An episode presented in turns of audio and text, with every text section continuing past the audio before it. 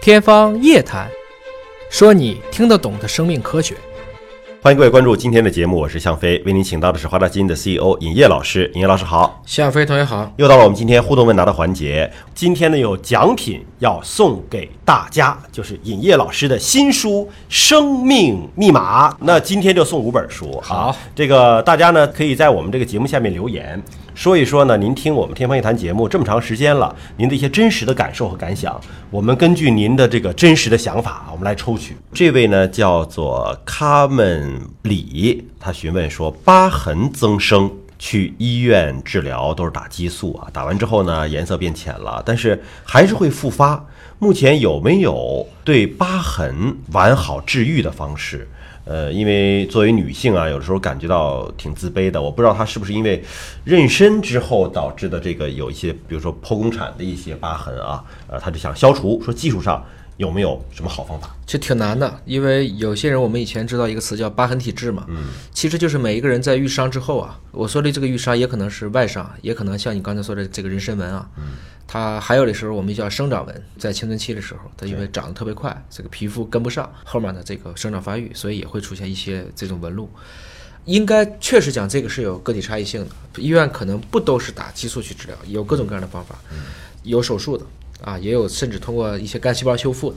还有这个通过一些各种擦剂的、抹剂的、这个小广告的，可能都有。但还是要看个人体质哎啊。，是的，这实际上如果它的原因不清楚，其实现在原因整体也不清楚。说实话，也没有特别可以一概而论的方法。嗯我总之呢，像这样的情况呢，我们一般的推荐就是去相对靠谱的医院找嗯比较有经验的专家来看一看。那很多的时候，专家也确实没有办法，因为从这种一个准确的定性来讲，他也不能给出一个实际的原因。我觉得平常心看待吧，因为有时候我们说这个预伤性很强的人，你想在我们远古的时代，那么他可能这种高血凝长伤口长得特别快的人是有优势的。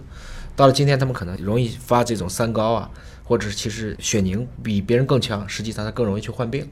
所以这些问题实际上都是一个随着环境的不同，它的一些不同的表现，在特定的历史环境下会出现一种特定的一些适应或不适应吧，其实想开了就是个印记呃是这样子啊，可以理解成就是脸上随着岁月增长多了个皱纹儿。它有些可能也未必就在脸上啊那对嗯所以去其实更不用去在意了。我觉得把它当成一个多态性，而且有时候你可能听说哪个闺蜜说她那个用什么东西把疤痕弄好了，对于你可能就不好使了，对吧？啊很多都是这样子。现在在很多的我看这个周边的广告都说，这个东西一抹上几天以后，嗯颜色就一致了，这些其实都不太靠谱。因为个人体质不一样，再一个那产品本身靠不靠谱也不知道。往往是大医院也没法治好的病才有小广告，嗯啊，它的原因就是你看什么根治糖尿病啊、根治乙肝呐、牛皮癣呐、跟这个有些说无痕去疤都是一样的道理。这其实会利用大家一些这样的心理，然后再偏信偏方治大病，实际上有的时候反而是劳民伤财。有一位叫晚秋的朋友询问啊，说音乐和天气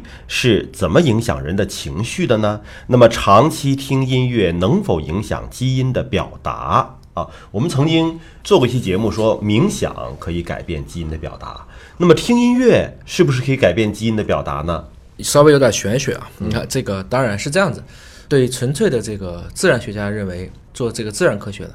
叫万物皆数。嗯，一部分人认为数本身就是有魔法的一个东西，数是数字的数，数字的数啊，一二三啊，就是归结到数字。对，嗯。那么在美术上我们叫色阶，嗯，在这个音乐上我们叫音阶。比如说我们说钢琴这种十二平均律，其实就是把这六个全音中间每切一刀多出两个半音，嗯。所以在这个过程中呢，大家又发现，其实至少对人类来讲，我们对这个十二平均律之间的某两个音或者多个音在一起奏鸣的时候，它会产生一种比较和谐的声音，我们称之为和弦。嗯，这和弦呢，当然也分成大调和小调。一般大调大家一般听的最多的是哆咪嗦，比如说我们的和像谐音哎，像这种《欢乐颂》啊这样的，听起来就是比较慷慨、比较激昂、嗯对嗯啊比较稳定。有些人其实偏爱听小调，相对忧伤，啊哎，软发拉，它听起嗯来就是、感觉就是这个余音绕梁啊，没听完啊。有的时候，特别是悲伤的曲子，容易这个样子。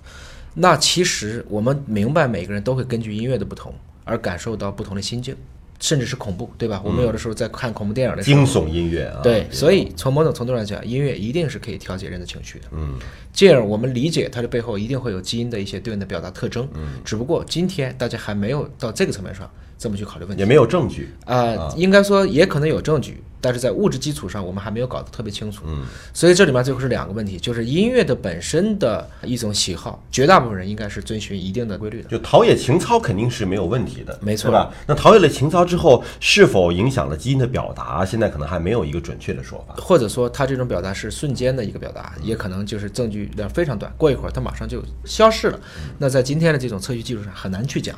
至于天气，我相信跟音乐是一样的啊，有些人喜欢晴天，一部分人就喜欢阴天。北方人可能已经看腻歪了雪了，南方人看见雪会很高兴。在我来看呢，人类可能更多的是愿意看一些自己没见过的东西，一开始会觉得新奇。当然，这个东西如果过分了以后，大家可能又变成非常的厌恶。简单的说呢，其实人不是一个特别容易满足的动物，它一直会这样变来变去的。好了，那今天的朋友们的互动问答就暂时先告一个段落了。呃，想了解更多生命科学知识，可以关注“尹哥聊基因”的微信公众号。如果您有更多的问题，也可以在我们的节目平台留言，我们会每周挑选出来向尹烨老师请教。下期节目时间我们再会。